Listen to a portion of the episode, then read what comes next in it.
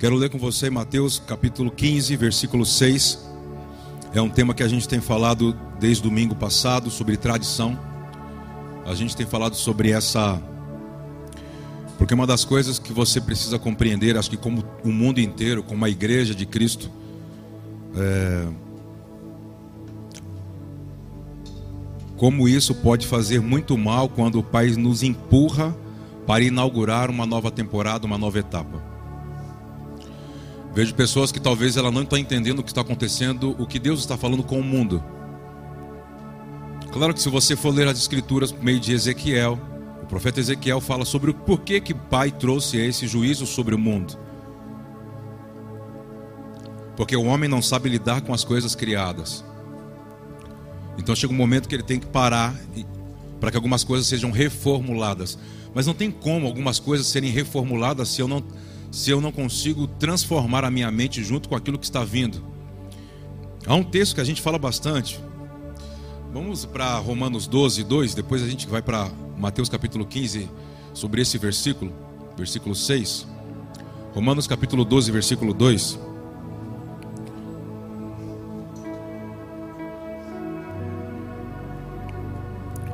Que fala para a gente não tomar a forma da conduta de vida das pessoas Sempre eu digo para as pessoas assim, as pessoas que já nasceram de novo. Se o seu plano de vida, se o seu plano de vida é igual a uma pessoa que não nasceu de novo, tem alguma coisa errada e não tem nada a ver com a pessoa que não é que não nasceu de novo. Tem alguma coisa errada comigo e com você que, que falamos que nascemos de novo e carregamos o espírito de Iá, espírito de Deus. Porque você que carrega o plano o Espírito de Deus, o seu plano de vida, não pode ser por ter um emprego bom, para ter um salário bom, para ter uma casa boa e para viver bem como um pé de meia. Se a sua vida se reduz a apenas isso, você não entendeu o plano redentivo de Cristo e o Pai te chama do mais miserável de todos os homens na terra. Porque você reduziu o plano redentivo, porque você não crê naquilo que está vindo, você só crê no agora. Por isso que se você tem o espírito do Pai, você tem que se adequar ao que ele está fazendo. E o que ele está fazendo está ligado ao plano. Ao plano é quando Yeshua voltar e começar as etapas de restauração de todas as coisas. O que é restauração? A restauração é voltar à origem, mas a origem de como? Nós falamos ontem, ontem à noite nos jovens, foi muito bom. Quem teve aqui ontem à noite? Foi bom demais, né? Ah, Falamos sobre dois aspectos. A primeira, a palavra restauração. A palavra restauração ela está ligada a restaurar, voltar à origem. Já vamos restaurar essa cadeira. Você está tá querendo voltar à, à originalidade da cadeira, do móvel. Mas é outra coisa se você falar, eu vou reformar a cadeira. Reformar a cadeira ou reforma é mudar a estrutura de funcionamento. Vamos restaurar a casa. Ah, ok, vamos restaurar a casa. Vamos reformar a casa, vamos mudar a porta de lugar, a janela de lugar, a, composição de como isso se move. Existem pessoas que ela viviam uma vida complicada, economicamente, financeiramente, familiarmente. Ah, uma vida. E fala assim: Não, Deus, restaura a minha vida. Ei, alto lá, peraí. Você quer que Deus restaure aquela porcaria?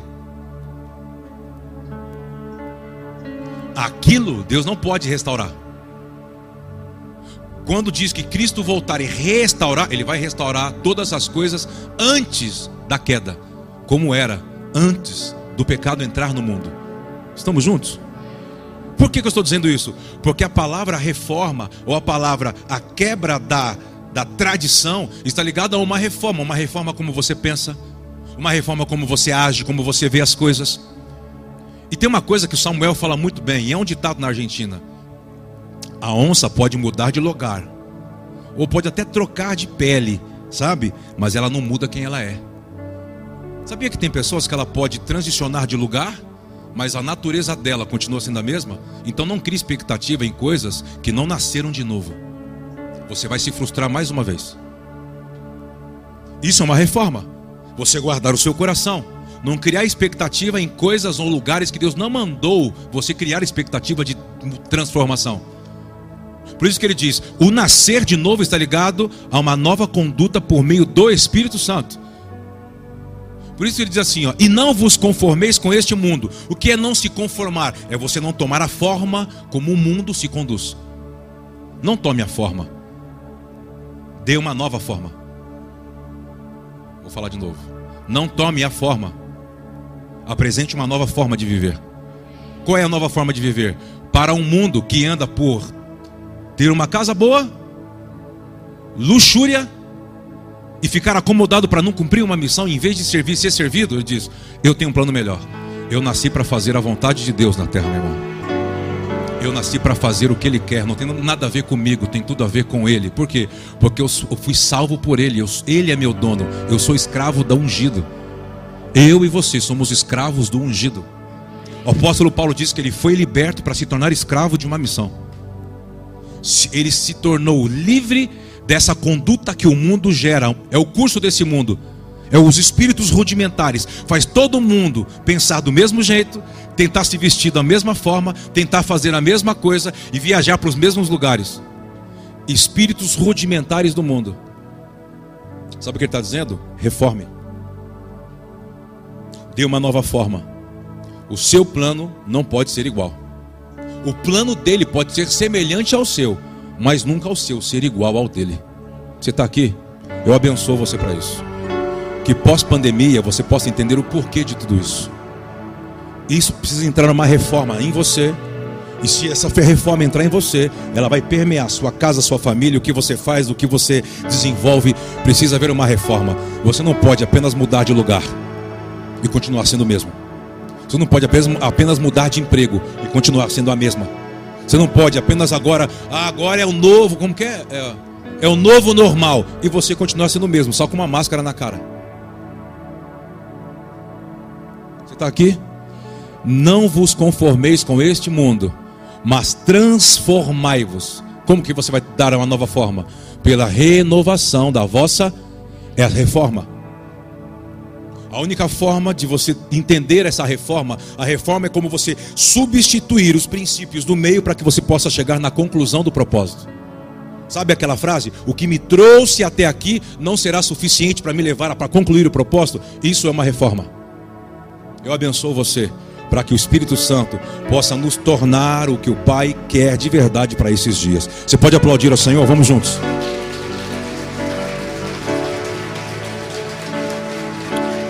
Vamos para Mateus, capítulo 15, versículo 6.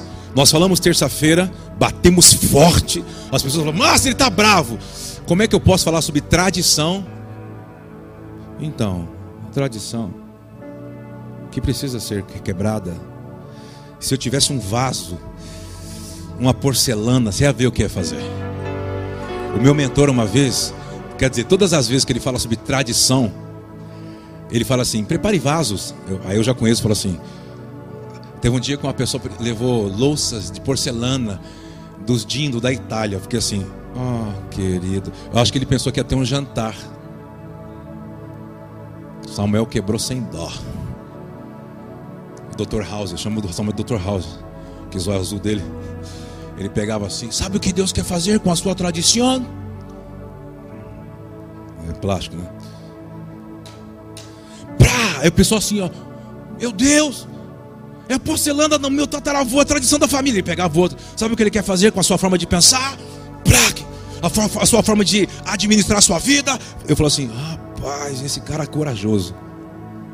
Não tem como falar sobre romper com uma natureza, com uma conduta de vida morno. Você tem que chocar. Porque você não rompe com a tradição, com coisas que não te confrontam. Sabia que a tradição só vai ser confrontada para ser elucidada quando você receber o impacto? Tradição não se rompe como um amigo ouvindo você.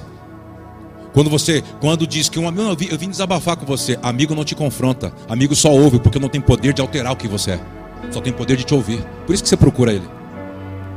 Por que, que você foge de, de pessoas que têm imagem de paternidade e você procura imagens de amizade? Porque paternidade vai te confrontar e vai falar o que você não quer ouvir. Logo você não quer mudar. Por isso que você, a Salomé, a minha mãe, falava uma coisa muito interessante. Ela dizia assim: a formiga sabe a folha que ela corta ficava assim, mas por que, que você fala isso? Depois de uns anos eu fui entender. Eu fiquei, um dia eu fiquei olhando as formiguinhas e falei, engraçado, elas não vão morder aquela plantinha que tem veneno. Elas só vão cortar a plantinha que vai servir de alimento. A formiga sabe a folha que ela corta.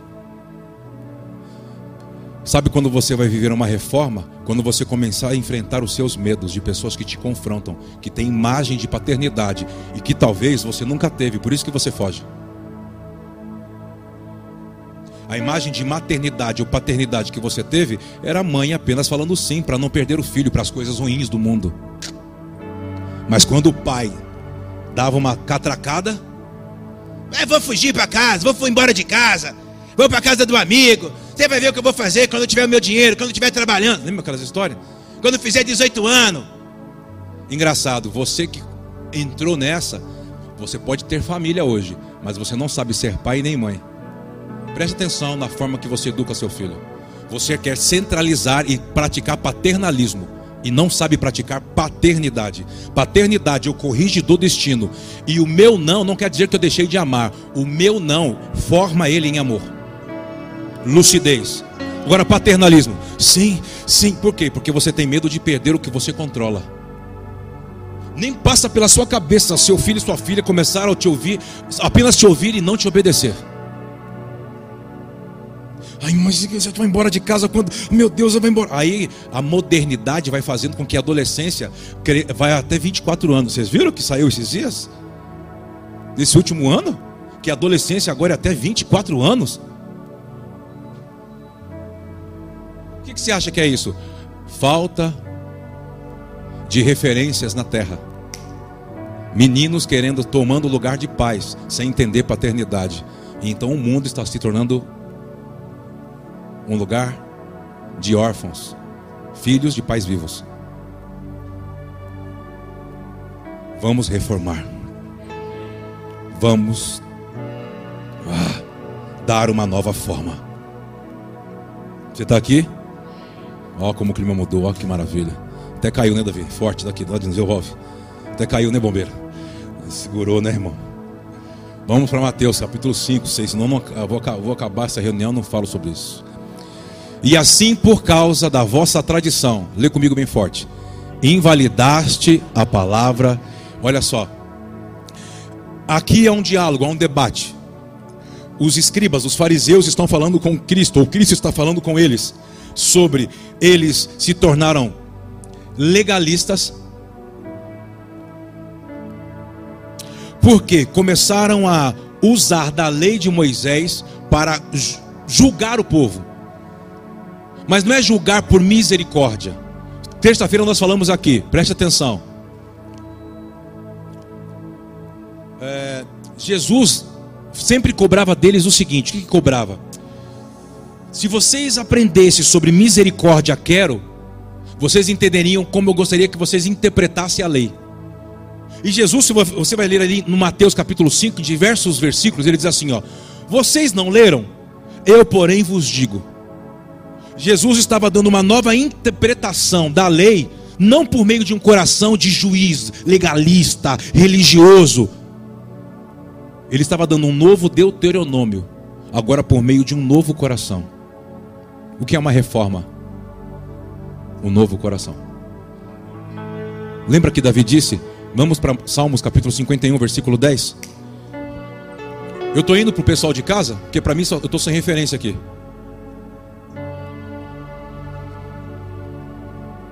Os diretores aí falam comigo, que eu estou aqui meio sem referência, não sei se eu, em casa está me assistindo. Salmo 51, versículo 10. Davi está fazendo uma oração, petição diante do Pai, diz assim: lê comigo. Cria em mim, ó Deus, um coração puro. E o que mais? Renova Olha só, uma das partes da oração, da petição de Davi é: Senhor, me dá um novo coração. Cria em mim um novo coração. Bará, palavra no hebraico, bara. É unir dois para que seja algo glorificado. Já expliquei isso. É como quando Deus uniu para que se tornasse água. A água é a glorificação. Mas o que ele uniu? O hidrogênio e o oxigênio. Entende? Quando ele uniu isso, se tornou H2O. Se separa, essas moléculas não têm a glorificação. Isso é uma, como fosse uma aliança, um casamento. Bará. Entende? Unir para glorificar. O que Davi está pedindo, Senhor, une o meu coração ao seu, para que eu possa ter uma nova visão, uma nova perspectiva e para que eu possa ter instabilidade espiritual. Quando você não consegue ser instável espiritual é porque você está doente no seu coração. Pessoas instáveis, hoje ela crê, na segunda-feira recebeu três não. Um contrato que esperava vir, não veio. Aquilo que ela criou expectativa, orou, jejuou, não veio, pronto, derrubou ela. A questão não é sobre o que você esperava. Na verdade, o seu coração está tomando o lugar da fé. O seu coração não pode tomar o lugar da fé. A fé é um espírito, é um estado, é um espírito, é um espírito de Deus em você, é a fé de Deus operando em você, é algo firme, nunca se abala.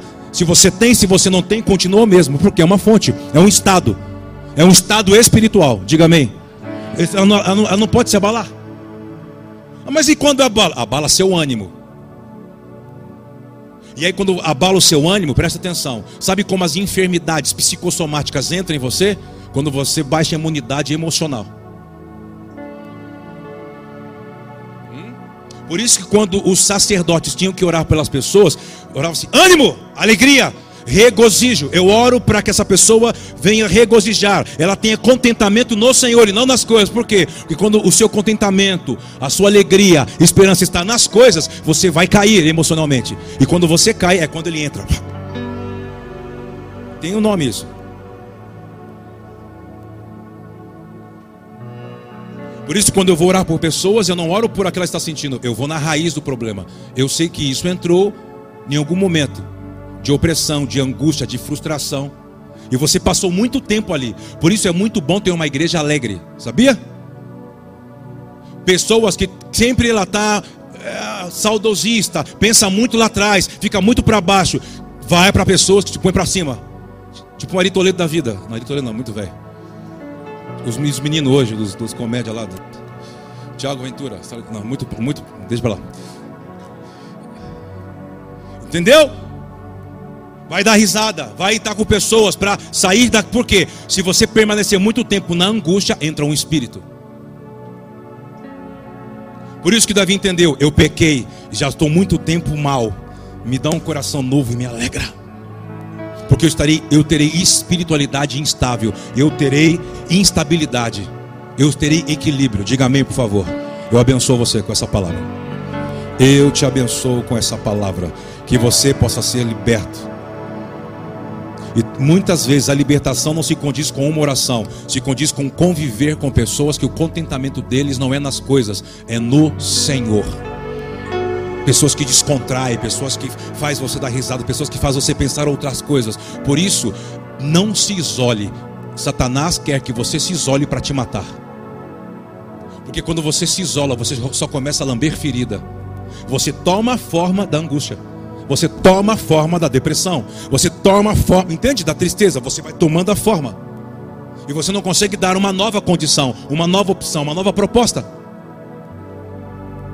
Por isso, ande em família. É uma dica. Ande em família, não se isole. Esse negócio de você querer andar em família só quando o problema aparece, não vai resolver o problema. Porque você vai continuar sendo o mesmo. Você só lembra do bombeiro quando olha para o fogo. Cria algo para que aquilo possa, você possa se preservar daquilo. Era isso que Davi estava dizendo. Não quero voltar a estar nessa condição. Reforma minha vida. Você está aqui comigo? Diga amém. Porque um dia, por exemplo, tem um texto, quando a gente fala sobre tradição, bem conhecido, no livro de Números. Uh, números capítulo 21 versículo 3 a 11. Não, vamos ler do versículo. Não, vê esse mesmo. Vamos lá. 23, do 3 ao 11. Olha o que aconteceu. Essa cena na época de Moisés no deserto. Números 21. Números 21, 3 ao 11. O Senhor, pois, ouviu a voz de Israel e entregou-lhe os cananeus e os israelitas e destruíram totalmente eles as suas cidades. E chamou-se aquele lugar Orma, que significa é, devoção. Horma no, em hebraico. Então partiram do monte Or pelo caminho que vai ao Mar Vermelho para rodearem a terra de Edom. E a alma do povo impacientou-se por causa do caminho. E o povo falou contra Deus e contra Moisés. Preste atenção. A ansiedade pelo caminho, pela jornada, fez eles falarem mal contra Deus e contra Moisés. Por que nos fizeste subir do Egito para morrermos no deserto? A reclamação deles. Pois aqui não há pão e não há água, e a nossa alma tem é, fastio deste miserável pão. Que pão que era esse que eles estavam falando? O maná. Então o que, que eles estavam reclamando? Do processo que Deus os colocou para desintoxicar. Do que? Do que, do que? Porque, por exemplo, Deus poderia fazer eles saírem do Egito e um caminho rápido para entrar na terra de Canaã, sim ou não? Mas Deus colocou o deserto no meio do caminho para fazer o quê? Desintoxicar a mente e a forma de pensar, de ver, que eles obtiveram os 400 anos que estiveram no Egito, sim ou não? Eles passaram por um processo que Deus queria dar uma nova forma e começaram a reclamar por quê? Porque o processo de Deus não te deixa você acomodado, ele vai te, ele vai te incomodar. Vai tocar naquilo que, ah, mas eu não queria passar por isso. Deus é isso, eu vou embora.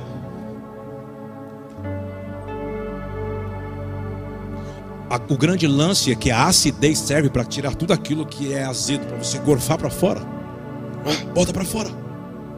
Sabe o tal do. Lembra? ferida? Furunco. Aqui em São Paulo fala furunco, como fala no interior? São Paulo fala que tem que apertar o furunco e apertar o carnegão para sair. Se não aperta o carnegão, você não é curado. Ninguém quer passar pelo processo. Não, deixa o carnegão aí. Tá bom, vai ficar, vai ficar inflamado. Vai doer. Quem já teve? Não, baixa a mão. Nem, nem lembrar. Não é bom nem lembrar essas coisas, né? Dependendo do lugar, o sangue de Jesus tem poder. Como, como diz um amigo meu lá de Caxias do Sul. Salazar. Sai para lá. Deus me livre. Olha um povo lembrando. Sangue Kleber, reforma a mente agora. Vira a chave. Clac, clac. Vira. O povo está reclamando, reclamando. Vamos voltar para o texto. Reclamando do processo.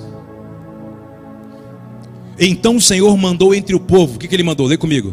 Serpente, serpentes abrasadoras que o mordiam e morreu. Uau, no acampamento morreu muita gente. Pelo que o povo veio a Moisés, olha lá, falou mal de Moisés. Fala mal de Moisés, mas Moisés tem a chave da sua vida. Aí danou. É melhor você andar em paz com Moisés. Anda em paz com Moisés. Vai por mim. Anda tranquilo. Veio alguma coisa, já perdeu, perdoa. Não é só pensei, não é nada. Eu quero andar em paz com Moisés. Porque Moisés é o chaveiro.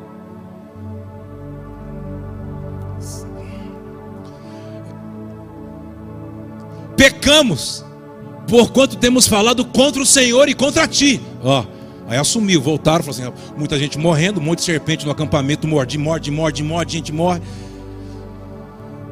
Ora ao Senhor, para que tire de nós estas serpentes.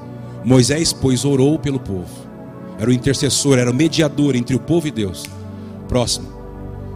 Pelo que o povo. Já foi, né? Verso 8.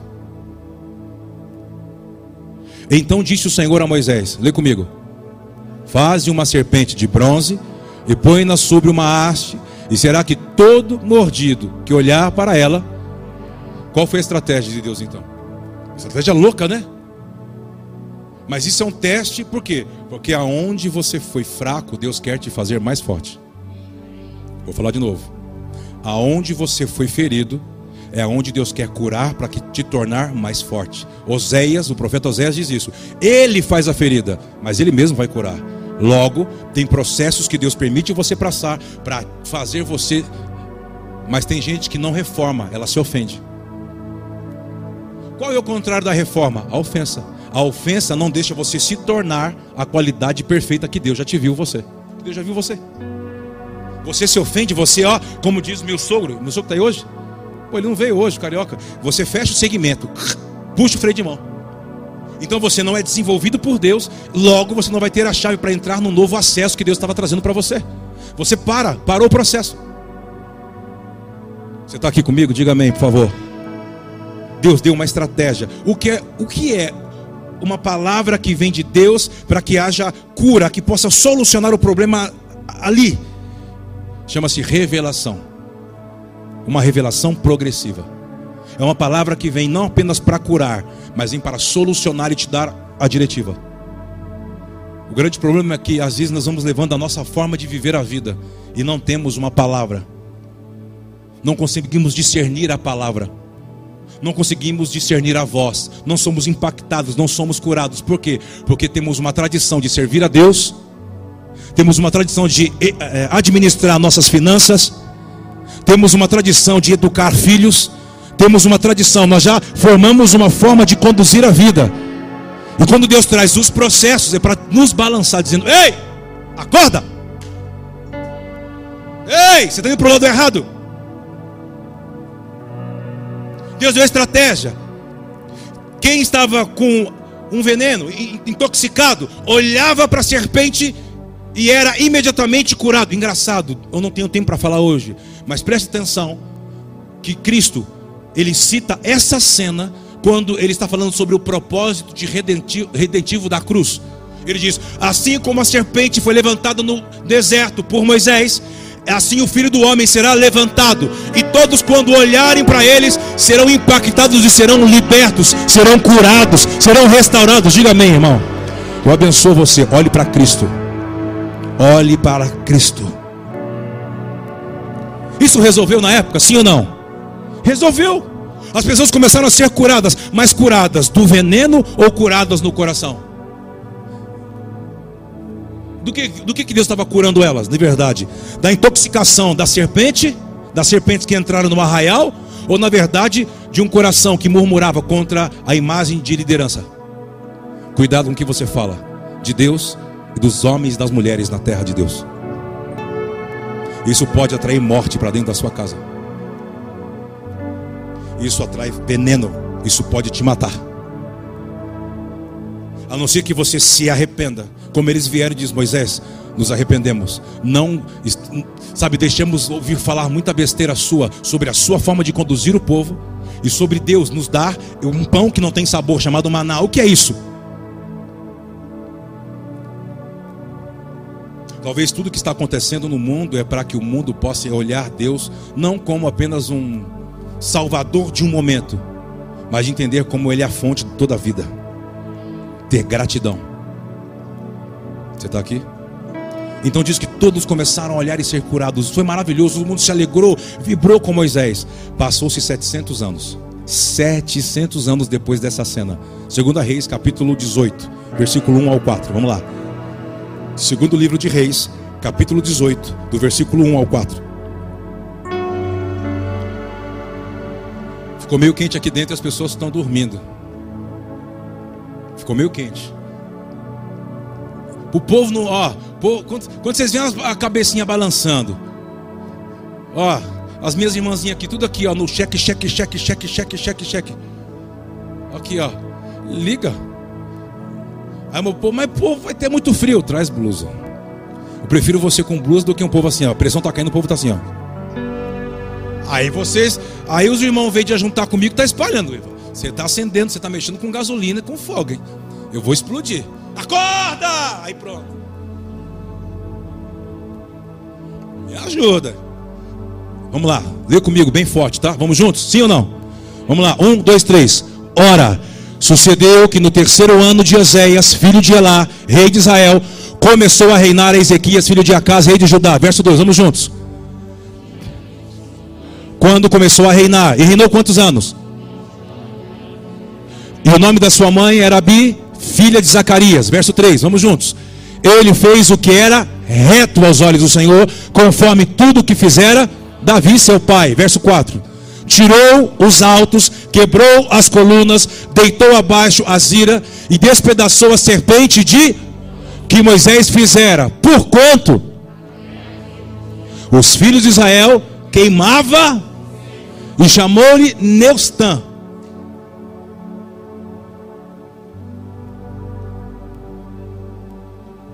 Setecentos anos depois de algo que foi uma estratégia de Deus, quando Ezequias, um moço, um rapaz de 25 anos, Ele entra porque está fazendo o quê? Uma reforma. Ezequias estava tirando a idolatria, o povo havia esquecido de Deus. O povo idolatrava as coisas criadas e não o Criador. Cuidado, cuidado, cuidado. Quando você se pega idolatrando as coisas criadas e você se esqueceu do Criador, cuidado. Cuidado. Está andando muito longe da família que adora apenas um Deus. Volte para ela, se aproxime. Por quê? Porque quando você não presta o, que, o culto que pertence a Deus, você está idolatrando outra coisa que tem outro nome. E sabe quem, o que Deus fala sobre idolatria? Perigoso. O que eu falei para as pessoas essa semana, citei um pouquinho ontem, posso citar aqui, se o tempo me permite. São 10 e 27 então dá para ir. Nenhum amém, já entendi. Nenhum, nenhum, você percebeu?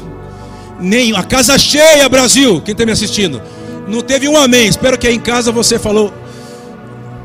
Meu almoço, pastor Kleber. Amor de Deus. Eu vou te responder. Amanhã é feriado nacional. Glória ao Senhor. Almoce mais tarde, jante mais tarde. E faça vigília também. Acorde tarde amanhã. E almoce cedo amanhã. Brincando. Minha comida e minha bebida é fazer a vontade do meu Pai. Brincadeira. Olha o povo. Ah, Senhor Deus, já caiu o almoço hoje. Brincadeira. Até esqueci de estar falando. Neustan, né? Neustan. Passou 700 anos, gente.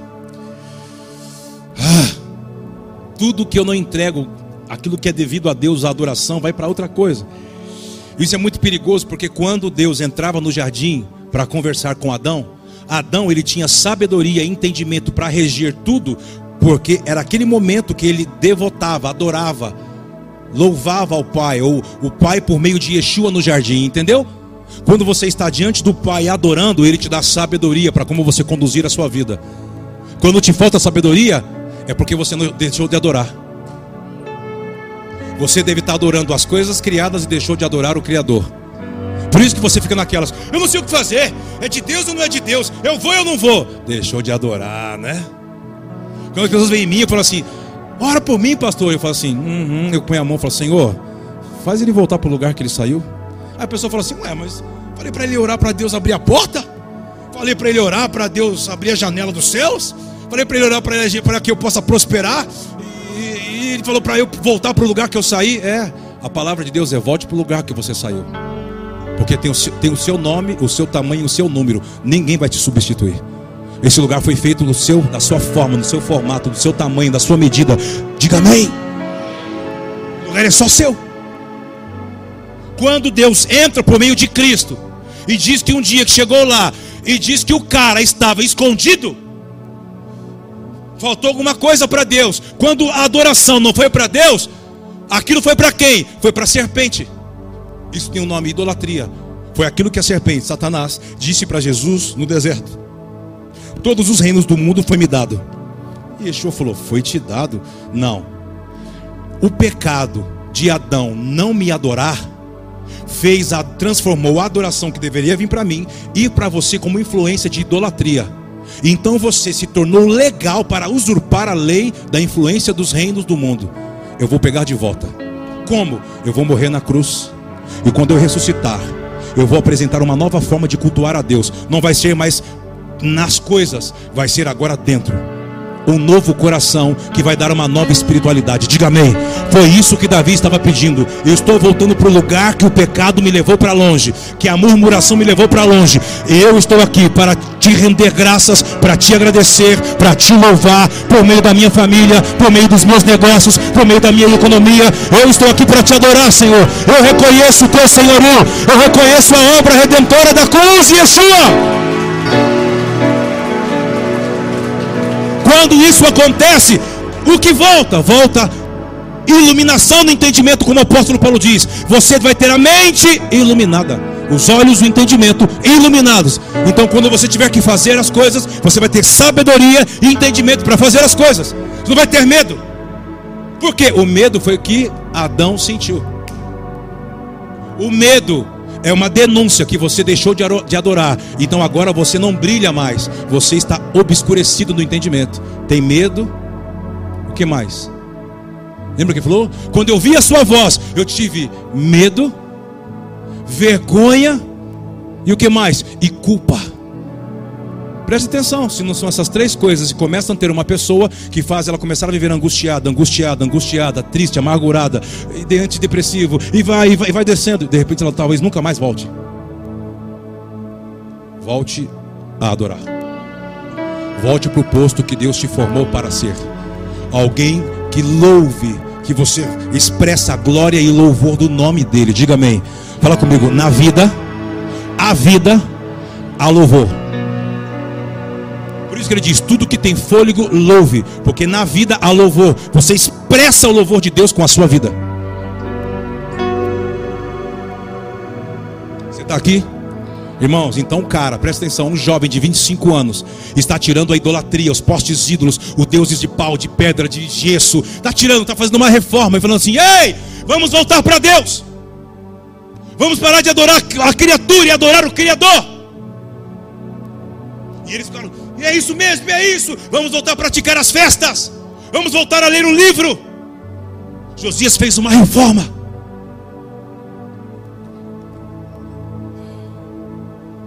Ezequiel.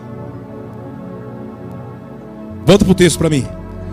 Segunda Reis 18, do 1 ao 4. Se eu não me engano, põe no versículo 2.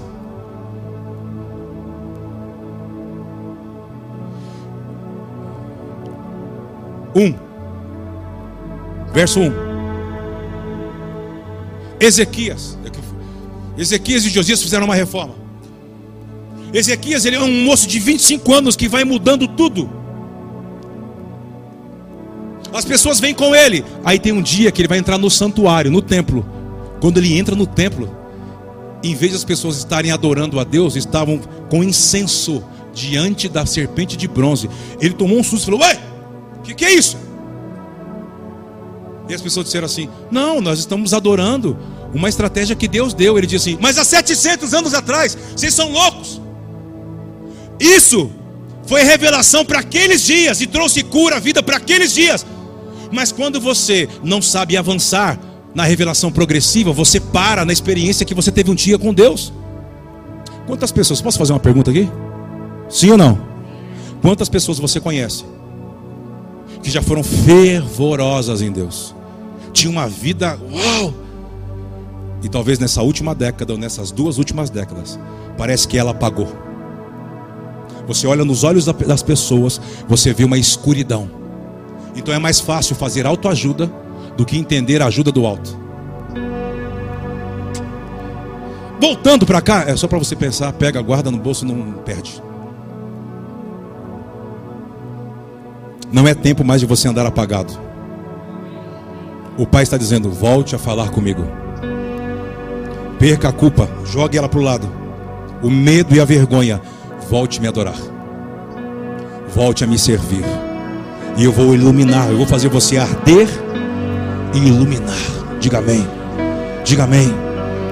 E talvez se você fizer isso, você pode ser o que? Uma porta de salvação para aqueles que você já conheceu um dia que foram fervorosos e hoje estão frios, estão frios, adorando as coisas criadas e se esqueceram do Criador. Então diz que esse cara tirou e falou assim: "Vocês estão maluco?" Diz que ele quebrou a serpente de bronze, quebrou, porque era uma idolatria, ele quebrou. Os caras ficaram assim: "O que, que é isso?" Ele diz: "Reforma. Acabou. Nós vamos adorar o Criador." E nós vamos viver cura, vida para esse tempo. O que eu quero dizer para você, cuidado. Você que me assiste, vocês que estão aqui. Eu conheço muitas pessoas que um dia você já foi quente em Deus. Só que os anos já se passaram e você ficou preso em uma experiência que Deus te deu há anos atrás. Ou alguma coisa que Deus fez por você há anos atrás. E você não progrediu, você parou, estacionou. Você perdeu fome por Deus, adoração a Deus, você perdeu. Hoje fala coisas que todo mundo fala, coisas equivocadas. Fala tanta besteira na sua casa, tantas coisas equivocadas que os seus filhos às vezes vê e ouve você acontecer na casa. Ei! Reforma a sua forma de administrar sua família.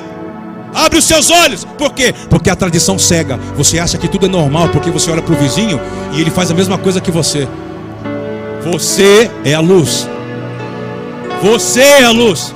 A luz, ela não tem que ser, ela não, ela não existe, presta atenção, para ser vista. Ela existe para dar visão. As pessoas têm que olhar para mim e para você e, e, entender e discernir sobre a visão, a forma correta de conduzir a vida. Fala alguma coisa, mesmo que for misericórdia, se você estiver errando. Falei, eu quero mudar, eu quero trazer uma reforma. Você não pode reclamar do que você tolera. Abre os seus olhos. Está reclamando de coisas, de coisas que você tolera.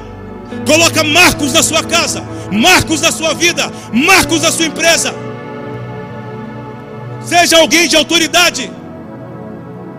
Seja alguém que dá a forma. Não se torne um como todos são. Ah, alguém dá um sinal para mim que você está entendendo, meu irmão. Falei, eu estou entendendo isso, Senhor. Eu quero viver isso.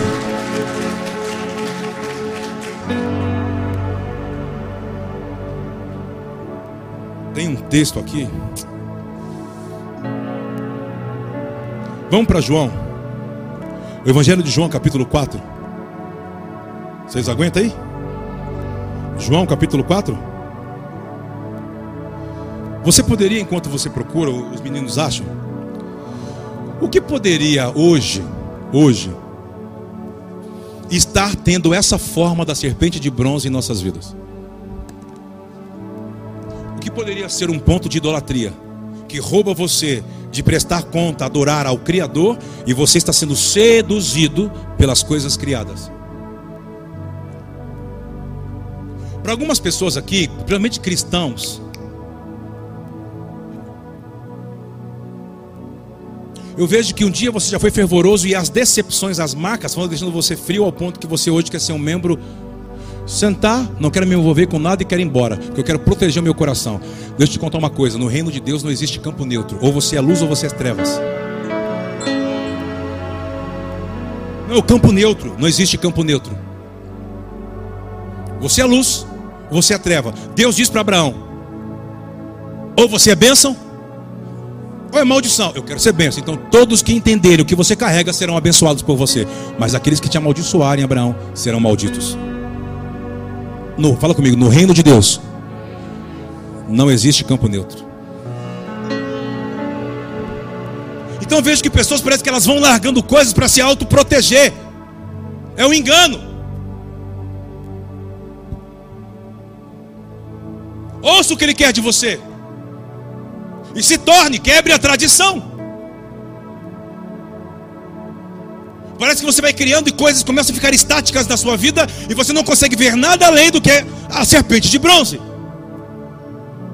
E você começa a praticar incenso. Incenso é adoração, irmão. Você começa a adorar a ferida, você começa a adorar a murmuração, você começa a adorar as coisas equivocadas. O que poderia ser isso? O que poderia quebrar, ser quebrado na sua vida hoje? Dá uma olhada, faz uma incursão. Seu jeito de ser?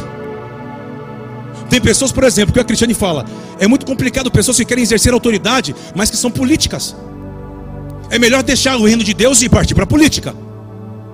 Vai viver por discurso, vai viver por aceitação, vai, vai fazer promessas que quase não vai cumprir, vai viver essa vida. Porque no reino de Deus não tem campo neutro. Você vai ter que dizer não, vai ter que dizer sim, vai ter que dizer espera, não é agora. E pessoas que não têm isso, tem prazo de validade. E Yeshua, na maioria das vezes que ele dizia, por exemplo, ele foi curar, lembra do Gadareno? O menino que entrava um espírito imundo, lembra? Fazia ele se jogar no fogo, na água, lembra dessa história? Ele foi lá em Gadara, lembra? Eram dez cidades. Libertou o rapaz. Aí o rapaz, Jesus, Jesus foi pregar, teve uma, teve uma situação com os comerciantes do lugar. Quando voltou, o rapaz estava com banho tomado, barba feita, roupa limpa, cheiroso, dentro do barco. Falou assim: Jesus, obrigado, vou para a igreja com vocês. Ele disse: sai do meu carro. Desce do barco. Aí aos discípulos de Jesus: Que isso, Jesus? Quando ele estava endemoniado, tudo bem, né?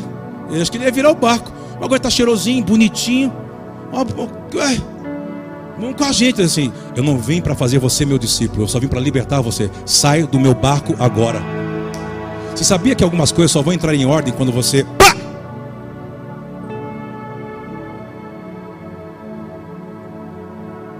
Sai do barco. Tem umas coisas malucas, por exemplo.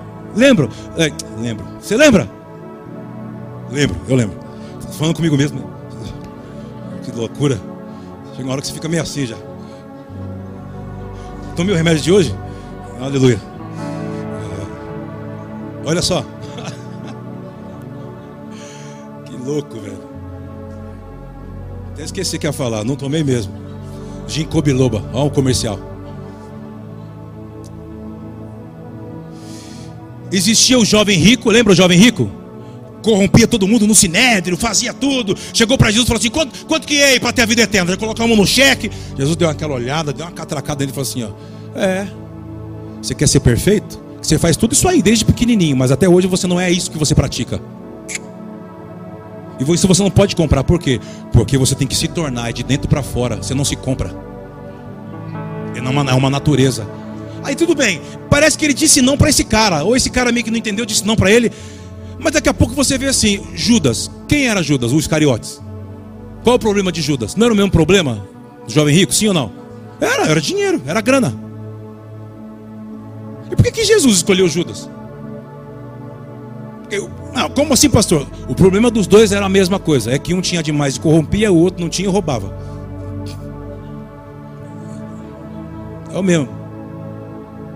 E por que, Jesus escolheu um e rejeitou o outro? Porque são escolhas dele. Talvez não podia. O que ia dar com aqueles dois juntos?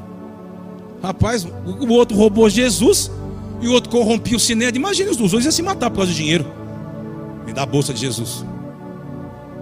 Eu vou fazer um investimento do tesouro. O que você está querendo dizer? Eu estou dizendo, querendo dizer que o Pai escolhe segundo o nosso interior. Não é por aquilo que você faz. É uma escolha de Deus. É Deus olhar para dentro de você e falar assim: Ele tem coragem de quebrar a tradição. Ela tem coragem de posturar a casa dela. Olha, já passou várias coisas e guardou o coração, não se ofendeu. É livre para mim. Olha lá, está querendo fazer minha vontade. Ah, é, é esses 10 anos que passou agiu de uma forma, mas agora entendeu que vai reformular eh, a, a forma de falar, de fazer as coisas nos próximos 10 anos. E assim o fez. O pai está querendo dizer: quem está disponível para ele? Essa é a pergunta dessa manhã. Se você está disponível para ele, para encarar, mas encarar o que? Ele diz assim: ele vai propor ainda. Ele não revela o plano antes que você parta para ele. Por isso que é a fé. Você vai ter que colocar o pé lá, mas eu não estou vendo nada disso. Mas é assim, seja bem-vindo. Você quer? Vamos juntos. Por quê? Porque essa forma faz eu reformar você. Porque você já está acostumado a fazer seu planejamento. Você tem a sua segurança. Não, não, esse mês não dá não. Esse mês vamos. Esse mês nada diz assim. Comigo, tu vai ter que ir. Não, mas eu. Vamos. Sabe qual é a condição de você receber uma palavra que vai te antecipar 10 anos na frente? é ter coragem de largar algumas coisas que se tornaram seu Deus. Que se tornou seu Deus. Talvez o medo de não ter trabalho e trabalhar que nem louco e deixar a família é um Deus. Por quê? Porque quem te domina é o medo. E aonde o medo surgiu? Alô, bom dia. Tá fazendo sentido para você? Você faz as coisas, quem não conhece, não sabe sobre legislações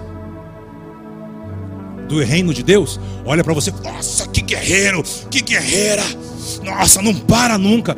E será que isso na verdade não está escondendo alguma coisa?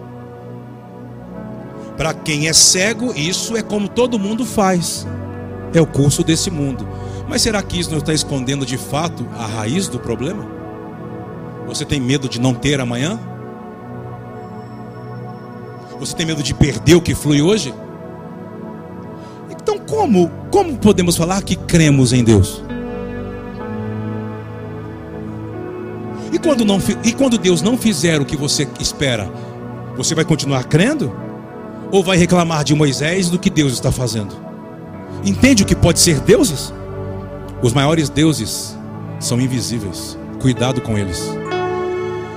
São internos, são mentais. É por isso que ele diz: Deixa eu trazer uma reforma pelo meu espírito em você. Você está entendendo o que ele está falando com a gente essa manhã? Você pode fechar seus olhos por um momento. E você colocar a sua vida diante dele e falar: Espírito Santo, ilumine o meu interior, me faz ver, me faz ver. Eu não quero, depois de muitos e muitos anos, estar preso em coisas que já passou. Foi muito bom quando aconteceu, mas eu não consegui avançar. E eu vejo pessoas que vivem isso hoje com coisas boas que aconteceram e pessoas que se prostraram com coisas que ao seu ver foi ruim.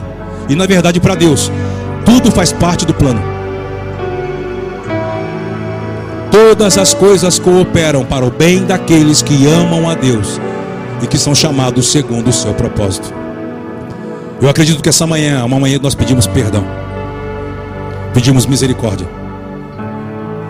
E eu tenho certeza que essa palavra não é apenas para agora, é agora é uma entrada. O Espírito Santo vai continuar falando comigo e com você que nos assiste, você que estão aqui. O que pode estar aí enrustido, escondido, que atrai a sua atenção para algo de movimentação e na verdade está escondendo bem quietinho ali, está bem escondidinho, quietinho, a raiz do problema. Qual é a cura para isso? Voltar ao Senhor. Ele diz: conheçamos e prossigamos em conhecer ao Senhor, porque Ele fez a ferida e Ele mesmo vai curar a ferida.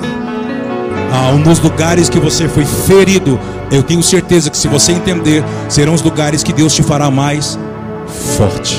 Eu abençoo você com shalom, que essa palavra possa desenvolver, aperfeiçoar, elucidar o seu interior. Volte para o Senhor, volte para o Senhor, volte a ler as Escrituras. Eu não leio para pregar, eu leio porque eu amo ao Senhor. Volte a louvar, coloque louvor na sua casa. Mude práticas diante dos seus filhos. Mude práticas diante da mesa quando vão se alimentar. Mude práticas no diálogo. Mude reforme, transforme, dê uma nova forma e pare de reclamar do que você tolera. Você é uma porta da eternidade diante dos homens. Você é luz. Você é luz. Você é luz. Você é luz. Você é luz. Não é luz para ser vista. Luz é para dar a visão. Eu abençoo você na autoridade que é no nome de Yeshua. Aplauda bem forte ao Rei da Glória. Pode ser melhor, vamos juntos.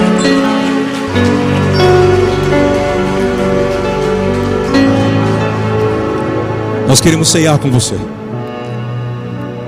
Para mim é muito importante falar esse tipo de mensagem, de palavra, porque isso está, está falando sobre o corpo de Cristo. E nós falamos aqui, por exemplo, tivemos uma reunião, se eu não me engano, há 15 dias atrás, ah, uma reunião diaconal, reunião dos líderes, foi? Foi, Eduardo, 15 dias atrás aí? Sem ser o passou, retrasado. E nós falamos muito aqui sobre o que? Sobre o, você fazer parte do corpo. E o que é fazer parte do corpo? É você ser, fazer parte do organismo vivo. É o organismo ser nutrido e trabalhar por uma lei para que o corpo esteja de pé. Estamos juntos? Olha para cá, por favor, preste atenção. Fazer parte do corpo é você ajuntar conosco o que nós estamos desenvolvendo. Eu disse que uma das piores coisas que aconteceu eu acho que nessa pandemia foram algumas pessoas que diziam que de fato faziam parte do corpo e deixaram de cumprir o seu voto, o seu dízimo, a sua oferta, porque não estavam presentes é, no templo. Ué, mas nós somos o corpo? Porque se eu quero apenas fazer quando estou no templo, então você está pagando por aquilo que você está recebendo. Essa é a mentalidade do mundo. E não tem nada a ver com o reino de Deus. Por isso, nós estamos chamando você também a voltar, a você que deixou de dizimar, de ofertar, de cumprir seus votos. Volte. Não brinque com Deus, de Deus ninguém se escarnece. Se fazemos parte do corpo de uma família que somos nutrido, curado, ei, você tem que fazer parte de todas as legislações do reino que a família se move. Não, eu vou, eu vou ali comer no restaurante A, mas olha, o, moço, sabe a conta que você me trouxe? É, eu vou pagar só metade aqui, eu vou pagar 50% no outro restaurante. E fala, ué, moça, se você se alimenta aqui e o que você se alimentou te nutriu aqui, é aqui que você vai ter que arcar com seus compromissos. Eu quero que todos vocês não apenas se iludam, preste atenção, não é a ceia, o pão e o vinho que te conecta à comunhão com Deus. O que te conecta em comunhão com Deus é a sua adoração e a comunhão que você tem com o Espírito Santo de Deus. Mas quando fazemos essa refeição juntos, estamos mandando um sinal para o reino espiritual, que podemos falar assim: somos uma família. Não fazemos confraternização, nós estamos praticando uma comunhão, como a igreja primitiva. Porque na comunhão dos santos há cura. Na comunhão, Deus pode nos dar ideias, revelações do que temos que desenvolver nos próximos dez anos. É nessa comunhão, no partir do pão, na oração. E isso nos nutre. Coisas que você está querendo buscar em um culto para que alguém ore por você. Você sabia que você vai receber agora, quando você participar da mesa em família? Por isso que Yeshua fazia, é, fazia a ceia de, de Páscoa. Mas tinha alguns outros jantares que fazia em comunhão com os apóstolos. Se você quer ser nutrido por esse momento, preste atenção, todos podem participar. Todos podem participar, mas eu não sou batizado. Todos que estão na família podem participar, porque a mesa é inclusão e não exclusão. A mesa é comunhão e não divisão. Estamos juntos? E é isso que te fortalece, é isso que esclarece o seu entendimento. Amém? Vamos ceiar? Sejam servidos os pães e o suco de uva. E quando você pegar, fique orando, ore aí, ore, Senhor, eu quero, eu quero que esse corpo continue me nutrindo. Eu quero receber cura. Eu quero ser elucidado pela sua palavra. Eu quero receber o que essa casa funcione. Pode servir, gente.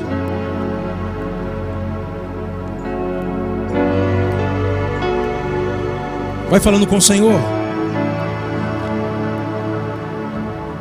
Eu tenho certeza que virão sonhos, visões, novas estratégias. Mas para mim, mais importante é ver você e você que está em casa, se preparou seu pão e seu vinho. Prepara aí. Vamos orar, vamos cear juntos. A distância não nos impede, continuamos sendo igreja. O céu cobre toda a terra. Fale com o Pai se talvez você vai vir coisas sobre a forma de você educar seus filhos, seu relacionamento, seu cônjuge, ora com o pai agora. Que isso aqui possa ser uma verdade nessa família, possa ser uma verdade em mim. Porque Cristo disse: o que significa isso aí? Significa o corpo de Cristo e o sangue de Cristo. É você participar dos processos. Que Cristo, antes da cruz, ele era um grão, ele era trigo. Depois do processo, se tornou pão. É o pão que você vai se alimentar agora. Antes da cruz, ele era a videira. E depois da cruz, o vinho. O sangue é o vinho que te purifica, querido, que te dá uma nova consciência. Participe, que essa mesa possa trazer cura emocional, possa fortalecer espiritualmente você, possa trazer coragem, possa elucidar você, possa colocar você de pé. É assim que nós profetizamos sobre todos que estão presentes, todos que nos assistem, que estão onde você estiver agora. Levante um pouco o seu alimento, o pão e o vinho, nós vamos orar. Pai, a tua palavra diz, o apóstolo Paulo, a igreja de Coríntios diz que o que praticamos, o que ele nos deixou, foi uma visão que ele teve e recebeu de Deus. E diz que na noite que Cristo foi traído, ele abençoou o cálice e o pão. E nos deu uma ordem: que um dia nós vamos estar juntos em comunhão na mesa com Ele, com os, com os patriarcas. Estaremos juntos.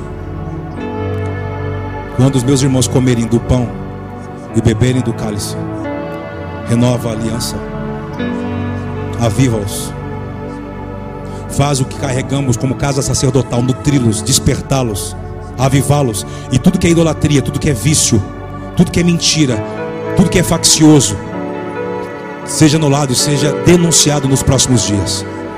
Nós oramos e abençoamos. Pode comer do pão e beber do cálice.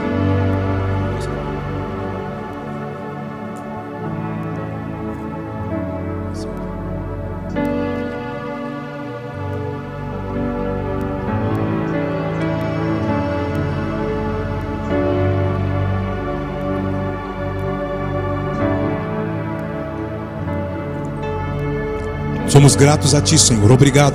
Agradeço ao Senhor. Te agradecemos pelo Teu Filho, Teu único Filho, Cristo de Deus, que foi enviado à terra, encarnou, tomou a forma da obra de Deus para nos tornar assim como ele o é. Um dia nos encontraremos com Yeshua nos ares, e aquilo que é corruptível será tomado, sugado por aquilo que é eterno. Onde está a morte, a tua vitória? Onde está a morte, o teu aguilhão? A morte foi vencida pela vida. Dê um aplauso bem forte ao Rei da Glória, se você pode aplaudir. Aplauda bem forte ao Rei da Glória. Somos gratos a Ti, Senhor.